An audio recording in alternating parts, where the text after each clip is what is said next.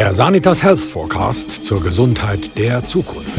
Frank Baumann im Gespräch mit Caroline Fuchs.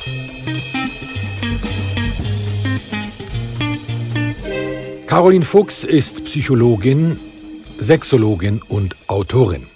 Sie betreute während fast zehn Jahren bei der Blickgruppe den Ratgeber zu den Themen Sex, Liebe und Beziehung. Heute begleitet sie Menschen und ihre Anliegen in ihrer virtuellen Praxis. Caroline Fuchs ist Co-Autorin der Beobachterratgeber Was Paare stark macht und Guter Sex. Caroline Fuchs, welche Frage haben deine Blickleserschaft am meisten interessiert? Mhm. Was beschäftigt Herr und Frau Schweizer, wenn es um Sex geht? Dann muss man ein bisschen schauen, welchen Blickwinkel schaut man an. Schaut man es auf der Konsumebene an? Also heutzutage tust du alles überwachen, also du siehst ganz genau mit Klicks oder Pageviews oder wie auch immer man dem Mass sagen wie viele Leute gehen das lesen. Das ist einmal die eine Seite, also quasi die Unterhaltungs- und Konsumseite. Und dort ist ganz klar, dass eigentlich die Aufregerfragen, so die, ich sage jetzt dem wirklich so ein bisschen, äh, klar Sexthemen und auch Aufregerthemen, also Analsex, Schamhaar, Skandal, irgendwie alles, was wirklich sehr explizit ist, das klickt am besten. Und äh, vom, vom, Interesse her. Und die andere Seite ist ja dann quasi die beraterische Seite. Also was stellen die Leute effektiv für Fragen? Und dort zeigt sich sehr ein anderes Bild. Das ist viel weniger spektakulär.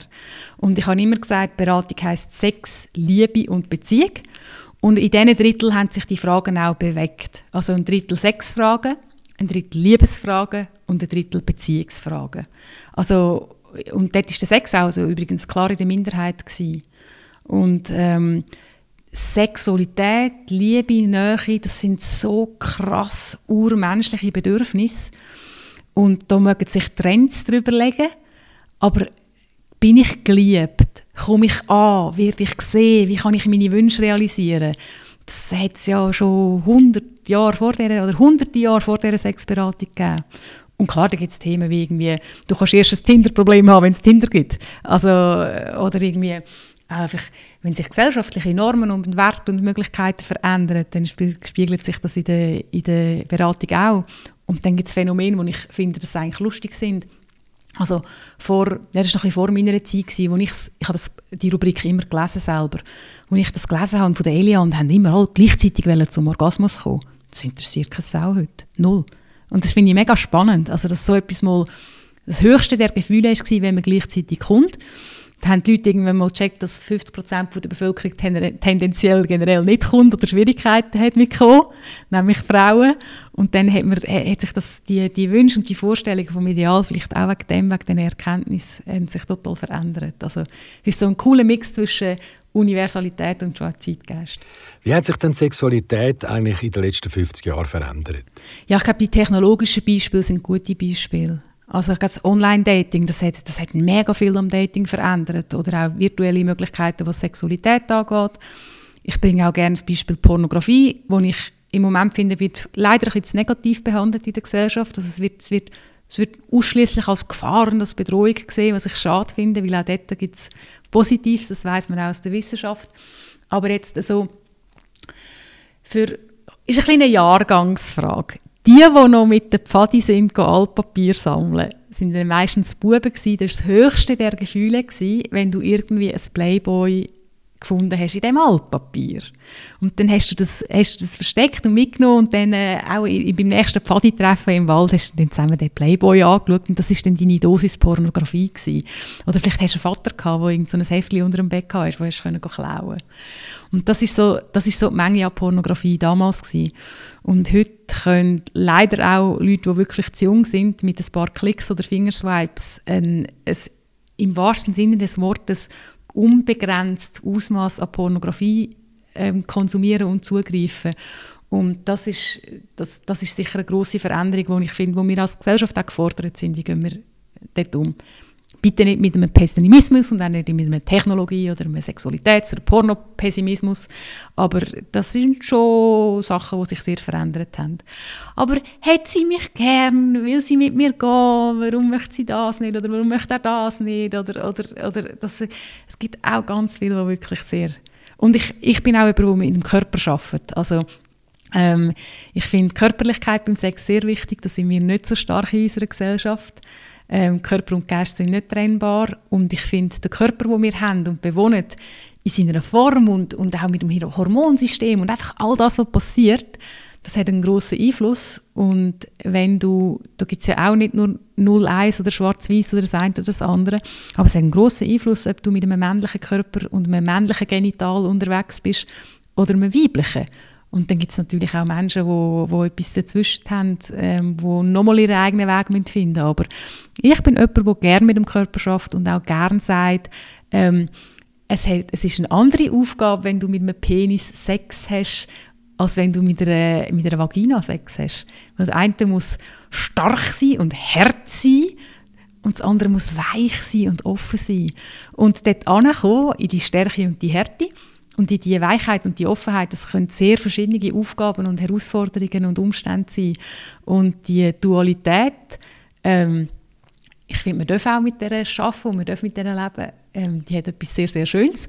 Aber sie heißt auch, dass wir manchmal ein bisschen Übersetzungsarbeit leisten zwischen den Geschlechtern, wenn man jetzt in dieser Dichotomie denkt. Und jetzt kommt Angst ins Spiel. Mhm. Also wie thematisiere ich, was ich gerne möchte? Mhm. Wie sage ich es, ohne meinen Partner, meine Partnerin zu überfordern, mhm. ohne abgewiesen zu werden? Wie rede ich über mich und meine Sexualität? Ja, ich glaube, die Ängste die dominieren die Sexualität sehr stark. Vielleicht noch mehr als in anderen Lebensbereichen, weil es ist immer noch nicht Selbstverständlichkeit, also nicht selbstverständlich über Sex zu reden. Ähm, Sex ist zwar in unserer Gesellschaft sehr präsent, aber es ist oft so ein, ein beschönigter Teil von Sexualität. Also so ein bisschen, ein bisschen glossy oder eben ein bisschen pornoprägt oder, oder irgendwie ein bisschen aufgestylt. Aber die meisten Leute haben recht wenig Gelegenheit oder haben recht wenig Gelegenheiten wahrgenommen, wirklich über sich und ihre Sexualität nachzudenken und zu reden und das irgendwie so als, als Lebensthema anzunehmen. Und, und weil wir dort nicht viel Übung haben, eigentlich, es kommt so viel im Leben, kocht am Ende des Tages auf Übung ab. Also kenne ich etwas, habe ich mir das angeeignet, ist das eine Kompetenz und für grosse Kompetenz braucht es Übung. Auch der Roger Federer hat nicht von Anfang an so gespielt wie zu besten Zeiten. Also da steckt ganz viel Training und Übung dahinter. Und in der Sexualität fehlt uns oft Übung. Und ich glaube, wenn ich, wenn ich unsicher in etwas bin und wenig Übung habe, dann bin ich auch viel mehr verletzlich für so Angst. Weil ein Thema ist auch Sexualität und darum liebe ich das Thema so. Es ist so ein Lebensthema. Und es geht so um die grossen Themen und das, was du gesagt hast, eben das angenommen sein und das eben, wir wollen ja eins werden beim Sex. Wir wollen irgendwie verschmelzen. Oder ist schon wieder die Frage, wenn wir das wirklich? Wollte ich wirklich etwas preisgeben von mir? Wollte ich wirklich äh, eine Grenze öffnen? Wollte ich wirklich die Grenze zu einer anderen Person durchdringen? Das braucht ja auch, das ist etwas, wo gerade heute, wenn es um die Rolle vom Mann geht, das, äh, das ist mega problembehaftet im Moment, weil als Mann, wenn du penetrativen Sex hast, eben, dann willst du die Grenzen musst du durchbrechen. Das ist eine Form von Aggression. Kann ich die Aggression als etwas schön, positiv, kraftvolles auslegen und leben? Oder ist es Aggression im klassisch negativen Sinn? Und das ist, das, ich finde das uh, uh, spannend und, und, und, aber es ist auch wirklich etwas, wo wir uns ein schwer tun und wo wir Angst haben, diese Blöße zu geben. Es ist auch kein Zufall, dass wir nackt sind beim Sex und dass das vieles nicht einfacher macht wir sind ein bisschen schutzlos. Also es kommen mega viele Sachen zusammen. Umso mehr, und wenn Licht ins Spiel kommt, dann ist man ja noch schutzloser. Ja, ich meine, äh, das, das, ist, das, ist, das ist ein Thema, als ich Teenager war, Sex bei Licht haben oder nicht, oder den BH abziehen oder nicht. Das sind riesige Durchbrenner-Themen Und ich meine, das ist immer noch etwas. Ich meine, Licht kann Schutz geben, Licht kann auch eine Inszenierung sein. Also ich meine, Kerzenlicht, Sex ist etwas Tolles. Also ich meine, da ist jeder Instagram-Filter irgendwie, ich kann gerade einpacken. Also Kerzenlicht ist ja der Instagram-Filter der Natur. Ähm, und ich finde, mit dem kann man auch arbeiten. Ähm, und ich finde auch, die, die Schutzlosigkeit oder die Hingabe, die kann man auch als Geschenk verstehen. Man kann mit der spielen.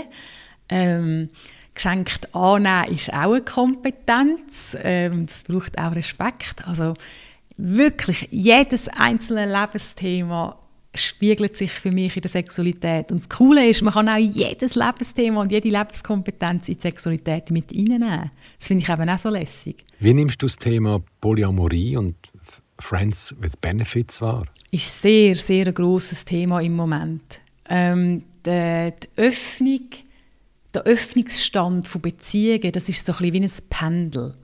Im Moment haben ja je nachdem Leute, die sich damit befassen, haben das Gefühl, das sei irgendwie eine total neue Erfindung. Also quasi, es sei jetzt die Weiterentwicklung und das Ei des Kolumbus. Aber man hat ja in den, in den 70er Jahren, 60er, 70er Jahren hat man mit offenen Beziehungen schon mal experimentiert. Und das ist auch nicht das erste Mal. Und in anderen Kulturen gibt es das auch. Ähm, bei uns ist es jetzt im Moment gerade ein grosses Thema. Also offene Beziehungen im Sinne von sexuell offen oder dann wirklich Polyamor. Dort sind es wirklich mehrere nebeneinander geführte Liebesbeziehungen.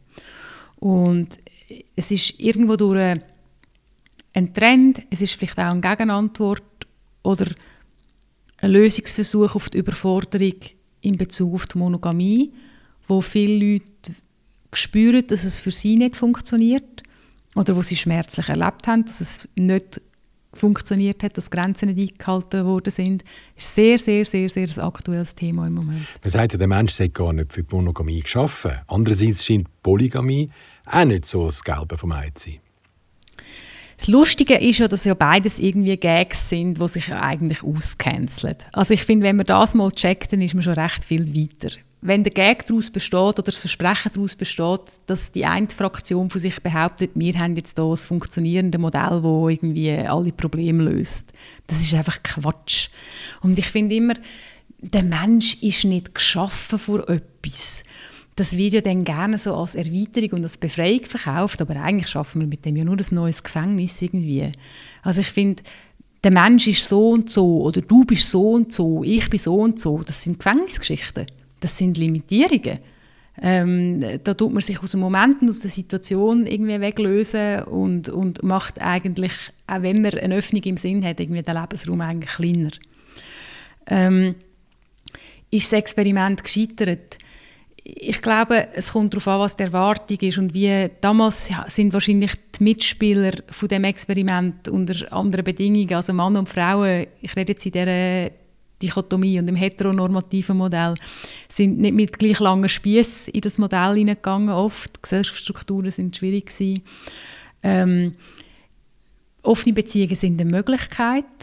Ähm, für mich ist es reizvolles Beziehungsmodell und ein schönes, aber auch sehr ein schwieriges. Es kommt ja dann nur eine praktische Komponente dazu, nämlich der Faktor Zeit. Ja. Also Zeit und Muße haben.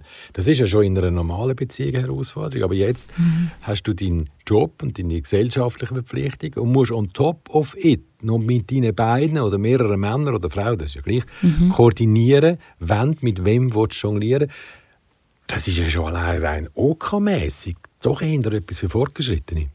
Das ist absolut so. Und ich, ähm, die Menschen, die ich als glücklich und erfolgreich in polyamoren System erlebe, das sind auch Menschen, die sehr viel Abstriche an anderen Orten machen.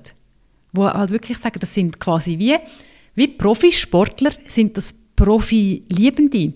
Und nicht im Sinne von als, als Bewertung, dass die irgendwie per se besser wären als andere, aber die nehmen sich mehr Zeit, die priorisieren das mehr priorisieren. Und vielleicht um mal um das Jonglierbeispiel mit dem Ball äh, zu bringen, so leid es mir tut, ich erlebe in meinem Beratungsalltag hat recht viele Leute, die haben schon Schwierigkeiten, je einen Ball sicher in einer Hand zu bringen, äh, zu heben. Und ab und zu muss ich sie davon abbringen, dass sie nicht den einen Ball nehmen und sich wiederholend an die Stirn schlagen oder ihn irgendwie gegen die Wand rühren. Und wenn dann so jemand kommt und sagt, ich will mit mehreren Bällen jonglieren, dann sage ich, ich finde das, okay, du hast die Vision, jetzt schauen wir mal, schauen, was machst du mit den Bällen, die schon in deinem Beziehungsleben drin sind. Wie sicher und wie verspielt und wie versiert gehst du mit denen um? Und ähm, ja, es, es kocht wirklich so ein bisschen auf die Kompetenzen aber Ich muss aber sagen, dass ich ganz, ganz, ganz froh und dankbar bin, dass wir über die Offenheit reden, auch dass wir über Monogamie reden, weil ich als andere auch sehe, dass einfach das dass die Monogamie zum diskussionslosen und zum unverhandelbaren Standardfall erhoben wird oder der einfach angenommen wird, das finde ich oft auch sehr schade. Weil wenn das zu krass passiert, dann verbaut man sich ganz viel. Also ich, es ist leider fast Standard, dass Paar zu wenig über das Thema reden. Und es geht ja nicht darum, dass man mit jemand anderem noch zusätzliche Beziehung hat oder dass man mit anderem noch Sex hat. Aber gerade wenn zwei Menschen ihre Leben miteinander verbringen dann muss man darüber reden, wie wollen wir mit, mit dem umgehen, wenn ich mal jemanden sehe, den ich auch spannend fände. Oder, oder, oder wenn jemand mich spannend findet, ähm, gibt es einen Spielraum? Darf ich flirten? Was heißt das? Ähm, in der heutigen Zeit extrem wichtig. Ähm, machen wir einen Unterschied zwischen virtuellem Begegnen und nicht virtuellem Begegnen? Oder, oder spielt das bei uns keine Rolle? Und, ja, und, und rapportieren wir einander unsere Erlebnisse? Ganz genau. Wenn wir kommunizieren, wenn was. Ähm, und ich, ich muss auch sagen, ich habe ein bisschen Mühe, wenn man zusammenkommt und erwartet und denkt, weil wir vor 20 Jahren uns alleine komplett genügt haben, muss das auf alle Ewigkeit immer so sein und wir dürfen nicht mal über die Bedürfnisse reden. Und das sehe ich sehr, sehr, sehr oft und das tut mir weh, wenn es einfach die Diskussion blockiert. Also wenn es nicht darf sein dass ich auch jemand anderes spannend finde, wenn es nicht darf sein dass ich auch auf jemand anderes Lust habe. Weil das gehört für mich ganz, ganz fest zum Menschsein dazu. Und das heisst ja noch nicht, dass ich losziehe und die Person dann flach lege. Aber ich sehe oft, dass im Namen von der Monogamie das sehr früh und sehr absolut einfach vom Tisch gewischt wird oder als unverrückbare Regel gilt. Und ich finde, das nimmt eine Beziehung ganz eine wichtige Dynamik, weil ähm, die Beziehung, die ich vor 20 Jahren geführt habe und, und im Rausch von der Verliebtheit und von der Neuheit, das kann und darf nicht die gleich sein nach 10 Jahren. Oder es ist gar, die, die Zeitpunkt ist auch virtuell. Oder während dem, dass wir Familie haben oder nachdem das Kind ausgeflogen sind. Wir sind, wir, wir sind Menschen, wir leben und wir verändern uns und mit dem verändert sich unsere Bedürfnisse. Und eine schöne Be Beziehung muss bedürfnisgerecht sein. Nicht, nicht das freipassend, dass alles einfach undiskutiert und, und, und unkemmt und ähm, immer möglich ist und immer gut ist. Es hat nicht einfach der, der irgendwie offener und kreativer ist, das ist nicht besser. Das ist etwas, was mich auch nervt. Also Im Moment, je nachdem, in welcher, in welcher Gesellschaftsstruktur man sich bewegt, wenn man monogam ist, ist man schon fast ein bisschen langweilig. Das finde ich mega schade. Im Naturhistorischen Museum von Bern gibt es eine sehr empfehlenswerte Ausstellung zum Thema Queer. Und die gibt einen, einen fabelhaften Einblick in die Vielfalt der Geschlechter und äh, sexuellen Ausrichtungen bei Menschen und Tieren. Also die Ausstellung die, die spannt den Bogen zwischen Natur und und Kultur zwischen biologischer Erkenntnis und der aktuellen gesellschaftlichen Gender-Debatte. Für mich ist Gender halt wirklich etwas sehr identitätszentriertes. Also wie nehme ich mich in, in meiner Geschlechtsidentität wahr? Also das ist sehr ein, sehr ein, ein das ist auch so ein Problem. Wir reden ja leider immer noch vielfach von Transsexualität, aber Transsexualität hat nicht, das ist eine Identitätsfrage, es ist Transidentität. Und Gender ist ja wirklich meine Wahrnehmung von mir in meiner Geschlechterrolle, was sind meine Bilder retten. Und dort finde ich, das finde ich sehr schön, dass wir offener über das reden und anerkennen, dass es Leute gibt, ähm, die sich in dem Mann-Frau-Konzept nicht daheim fühlen. Vielleicht, weil es einen biologischen Hintergrund gibt bei ihnen oder auch einfach einen gefühlten Identitäts-, einen emotionalen Grund. Und die Menschen gehören ganz, ganz, ganz fest zu unserer Gesellschaft und sie haben lange keine Stimme gehabt und sie, ihre Existenz ist einfach negiert worden. Und das ist, das, das, das ist kein Furz, das ist kein Trend, sondern es ist eine Realität, dass es Menschen gibt, die sich im Zwischenraum bewegen, auch mit ihrem Körper, auch mit ihrem biologischen Körper zum Teil, oder auch einfach sehr fest mit ihrem Fühlen, weil sie sagen, ich fühle mich einfach weder der einen oder anderen Schublade, wo uns offeriert wird, ähm, zugehörig. Das lösen wir auch nicht und wir schaffen auch keine schönen Lebensräume, indem wir einfach x neue Schubladen schaffen, sondern indem dass wir uns fragen, warum wenn wir denn ums Verrecken mit diesen Schubladen hantieren und uns selber und andere in die Schubladen hineinhöcken. Das ist wieder ein Gefängnis. Ja, es ist wieder die Angst. Es ist eine Angst. Aber nicht die Angst vom queeren Mensch, sondern die Angst, das Unwissen von der Gesellschaft. Ja, selbstverständlich. Und ich glaube auch, Freiheit, wo wir sehr viel haben in unserer Gesellschaft und sie vielleicht auch nicht immer äh, so mega fest schätzen. Freiheit heißt auch Verantwortung. Wahlmöglichkeiten und Wahlfreiheiten heißen immer auch Verzicht. Es bedeutet einen Prozess. Wir müssen, ich, ich muss mich spüren, damit ich weiß, wo ich mich wohlfühle. Wenn ich einfach irgendwo reingehöckt werde ähm, und das ist jetzt dein Platz, dann muss ich nicht darüber nachdenken. Wenn es einfach am Morgen nur Himbeergompfi gibt und nichts anderes, dann gibt es nur Himbeergompfi. Dann muss ich nicht darüber nachstudieren. Ist aber ärgerlich, wenn es keine gibt. Wenn es keine, ich bin, ja, ich bin nicht der Gomfi-Fan. Oder Aprikose. Aprikose ist das beste. Aprikose-Gomfi ist das beste Gomfi. Nein, nein, nein, nein, nein, nein. Sauerkriese. Nein, gar nicht. Nein, nein, nein, nein, nein. Gar, gar nicht. Mehr für mich. Nein, geht mehr gar für nicht. mich. Ich bin überglücklich. Ich kann es mit dem Löffel aus dem Glas essen. Doch.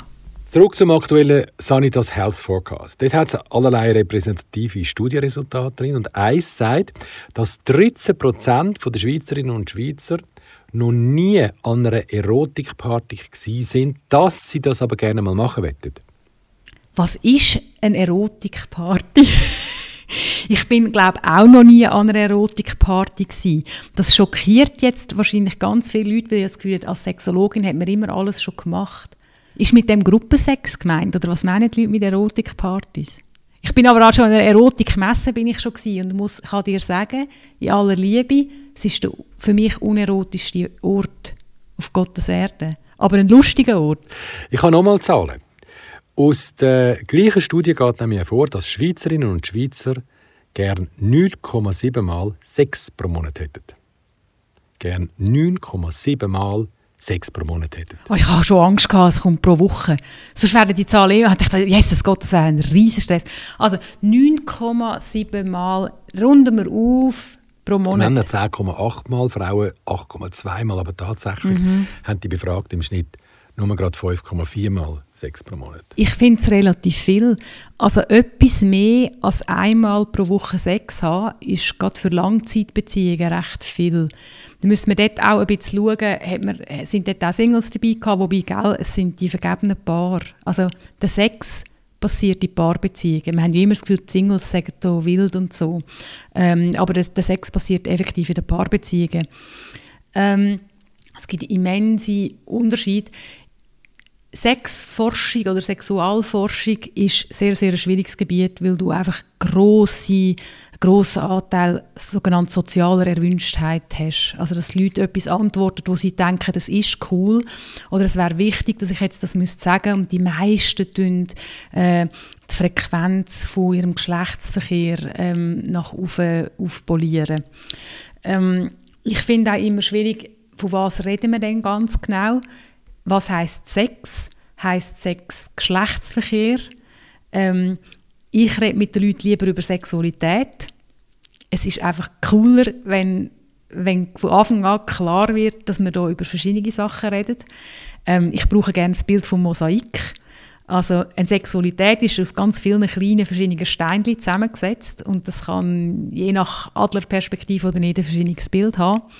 Aber es lastet auch ganz viel Druck auf die Sexualität und ich glaube, ähm, das merkt man in diesen Befragungen und wenn Leute sich in diesen Befragungen spiegeln, das löst sehr viel Not aus. Also es kommen ganz viele Leute und das ist auch eine der ganz, ganz grossen Beratungsfragen, ähm, bin ich normal? Oder eben die Angst, nicht normal zu sein, zu viel Sex haben, zu wenig Sex haben, zu viel Selbstbefriedigung machen, zu viel Pornos schauen.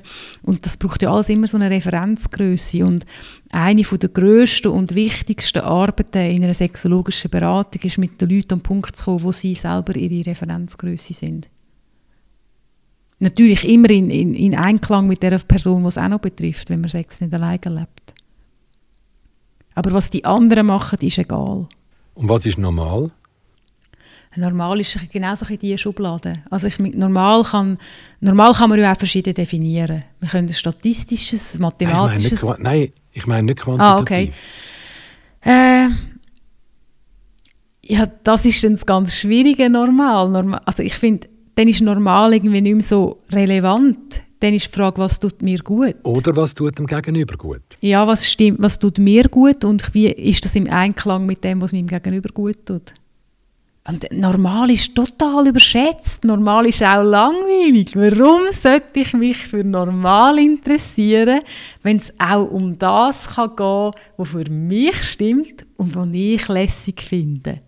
Warum immer dem Normal nachjagen? Normal ist langweilig. Also nicht immer nur Spaghetti essen. Man soll das essen, wo der, ich meine, eine schöne Spaghetti-Tradition am Sonntagabend. Wer bin ich?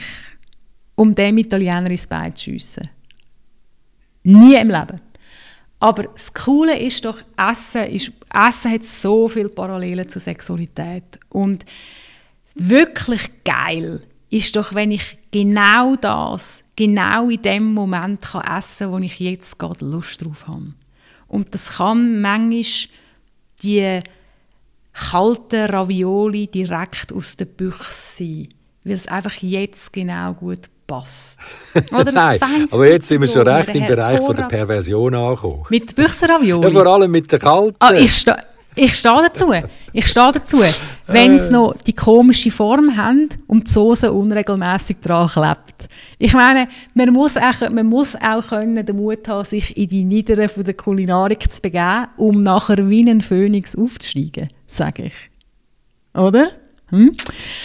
Aber dann gibt es Momente, wo es doch einfach schön ist, anhocken, bei einer guten Aussicht, Häppli geniessen, etwas Neues entdecken, zwischen den Gängen ein hungrig bleiben, ähm, etwas erkunden, neue Texturen, neue Optik. Und das ist mega lässig, wenn das passt. Aber das ist dann wie ein Erlebnis, aber nicht jede Nahrungsmittelaufnahme ist ein Erlebnis. Darum finde ich zum Beispiel Einfach mal, okay, ich habe Kopfweh oder einen verspannten Rücken und weiß, ein Orgasmus hilft mir jetzt. Rasch aufs Bett liegen, Homeoffice sei Dank, in meinem eigenen Timing und es mir zielgerichtet schnell zum Orgasmus selber machen, passt perfekt. Super Sache. In einem anderen Moment habe ich vielleicht Interesse, in wirklich in ein Erlebnis hineinzugehen mit dem Gegenüber. Aber dann muss ich mehr Zeit einplanen. Dann, eben, dann will ich zusammen kochen, dann gehe ich zusammen auf den Markt, dann schaue ich Zutaten, ähm, äh, dann schaue ich, was hat denn jetzt im Moment gerade Saison? Sprich, auf was habe ich denn jetzt im Moment gerade Lust? Was sind so Möglichkeiten? Ich gehe schauen, ich tue mich inspirieren, ich tue mich für etwas entscheiden, ich tue daheim ein bisschen freestylen, zusammen schon ein bisschen schnippeln oder vielleicht etwas vorbereiten für den anderen. Man kann so schön spielen mit Sexualität und es passt jedes Mal etwas anderes. Es gibt nicht den besten Sex. 42 Prozent der 18- bis 29-Jährigen äh, sagen im Thema Asexualität gegenüber positiv eingestellt. Bei den 60- bis 74-Jährigen sind es nur 12 Prozent. Aber warum ist das Thema Asexualität bei den Jungen so en vogue? Bei den Jungen erlebe ich es als grosse Entlastung, dass sie die Möglichkeit haben und dass es einen Namen hat, keinen Sex zu wählen. Oder dass man kein Bedürfnis hat nach Sex, dass man, dass man kann sagen, Sex gehört nicht zu meinem Leben. Meiner Erfahrung nach ist es so, dass von denen, die sich entweder als asexuell erleben, ähm, oder sich fragen, ob, ich asexuell sind, ob sie asexuell sind, dass effektiv nur sehr wenig sind. Und zwar nicht, weil ich als Fachperson das Gefühl habe, ich kenne jetzt mehr, ich weiß es besser Bescheid über ihr Leben und Wünschen und Wollen als sie, sondern einfach, wenn man dann fragt, was genau ist dein Thema? Wie erlebst du dich ganz genau? Was sind deine Wünsche und sind deine Prioritäten? Dann landet man oft nicht auf einer, auf einer kompletten Asexualität, sondern dass man vielleicht einfach weniger Sex möchte, als es transportiert wird oder andere Sex oder jetzt im Moment nicht oder der Sex, wo einem als geil verkauft worden ist, nicht, nicht lässig findet. Ähm, dort, dort sich oft sehr, sehr, sehr komplexe Geschichten auf, die ich sehr schön finde, damit, damit zu arbeiten. Weil das finde ich so ein bisschen schade an der Asexualität, ist so quasi, ich habe nichts mit dem Thema zu tun. Also das, das kann sehr fest als zugeschlagene Türen ähm, dann überkommen und äh, von der zugeschlagenen Türen bin ich persönlich nicht so Fan. Aber ich finde, man darf einmal knallen, man darf sich einmal zurückziehen ins eigene Zimmer und sagen, bitte nicht stören. Könnte man sagen, dass das Defizit an der Solosexualität das ist, dass man nicht lacht? Also, dass der Humor fehlt? Also, dass beim Solosex die Leute zu wenig lachen? Ja. Ja, das ist generell ein Problem. Also ich habe ja ganz, ganz, ganz viel in meiner Arbeit mit Paaren zu tun, wo sich die eine Person aus der Sexualität zurückzieht, nicht mehr will, vielleicht auch nicht mehr kann. Ähm, vielleicht das auch ein Phänomen ist von einer Schieflage geratenen Beziehung, dass man einfach keine Lust mehr hat, sich jemandem zu öffnen ähm, oder auf jemanden einzugehen oder einfach nicht mehr zum Charakter der Beziehung passt. Das habe ich ganz, ganz oft. Und dann wäre ja noch die wunderbare, eigentlich einfach zu installierende Option von der Solosexualität so. Und dann kommt, was ich im Grunde noch sehr gut kann nachvollziehen kann, sehr schnell auch der Reflex, ja, aber es ist nicht das Gleiche. Und sage ich, natürlich ist es nicht das Gleiche. Noch nie war das eine das Gleiche wie das andere. Was ist denn das für ein, was ist denn das für ein, für ein, für ein Anspruch? Also mit dem müssen wir schon mal aufräumen. Es ist nicht das Gleiche, weil es etwas anderes ist. Bitte nicht Äpfel mit Birnen vergleichen. Und dann ähm, kommt dann vielleicht so, ja, ja, aber es ist nicht so befriedigend, es gibt mir nicht das Gleiche irgendwie. Und dann frage ich dann mal nachher, ja, wie viel tust denn du in deine Solosexualität investieren? Machst du es immer gleich? Tust abwechseln, tust neue Sachen probieren. Ähm, man muss nicht jedes Mal für sich selber Rosenblütenblätter aufs äh, Bett streuen irgendwie und eben den Flauschibadmantel anlegen und dann ein Date mit sich selber haben. Manchmal passt das nicht. Manchmal ist wirklich einfach der Quickie mit sich selber sehr zielorientiert, ist das genau das Passende. Aber es wäre doch mal cool, wenn man mal etwas anderes machen würde. Und die meisten Leute, die bei mir in einer Beratung sind, einen verschwindend kleinen Bruchteil von möglicher Solosexualität leben oder haben auch nur einen verschwindend kleinen Bruchteil davon probiert. Immer die gleiche Liege- oder Sitzposition, immer die gleiche Handhaltung, immer der gleiche Fingergriff. Äh, ähm, Männer können mir dann äh, zeigen, mit, mit welchen Fingern sie den Penis umfassen, was ist der Rhythmus, was ist, äh, was ist Bewegung. Ähm, sage ich, ja, stand doch mal auf zum Masturbieren. Oder sitz doch mal. Oder leg dich mal auf den Bauch als Frau oder umgekehrt. Oder, oder mach mal in der Badwanne. Oder eben mit der, äh, wenn jemand standardmäßig Gleitmittel braucht, brauch mal ein anderes. Oder brauch doch mal Gleitmittel, wenn du nie brauchst. Und, und also das ist... Äh, meistens ist es im Leben halt Gottes Namen schon so, dass man nur ungefähr so viel rausbekommen kann, wie man auch rein investiert. Und viele Leute sind wahnsinnig unrealistisch, was ihre Sexualität und die zugehörigen Investitionen angeht.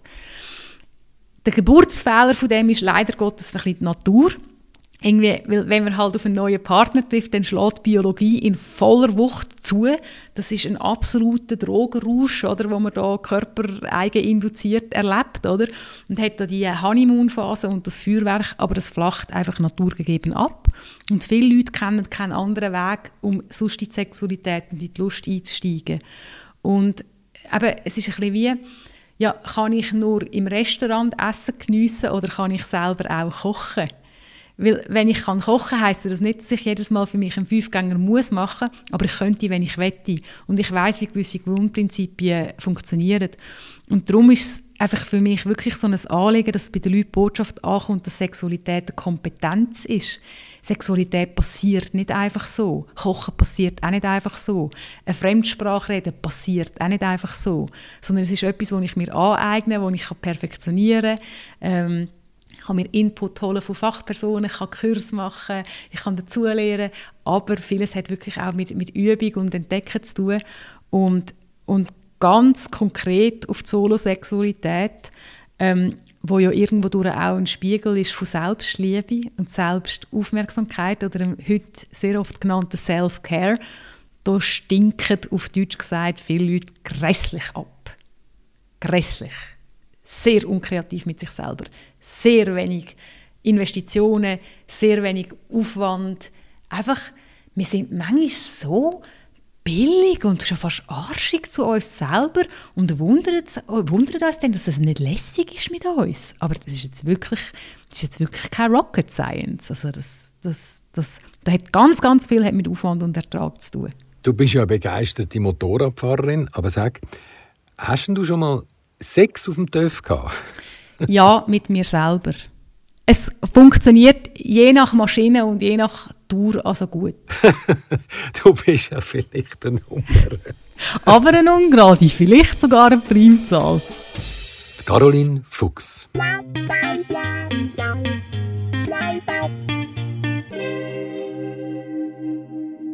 Wenn Sie mögen, was Sie hörten, abonnieren Sie uns und bewerten Sie uns zum Beispiel auf Apple Podcast. Das hilft auch anderen Gesundheitsinteressierten, uns zu finden. Und neu sind wir auch auf Instagram und YouTube, wo wir noch mehr Infos zum Thema teilen. Ja, und den Bestseller Sanitas Health Forecast, den gibt's überall dort, wo es gute Bücher gibt.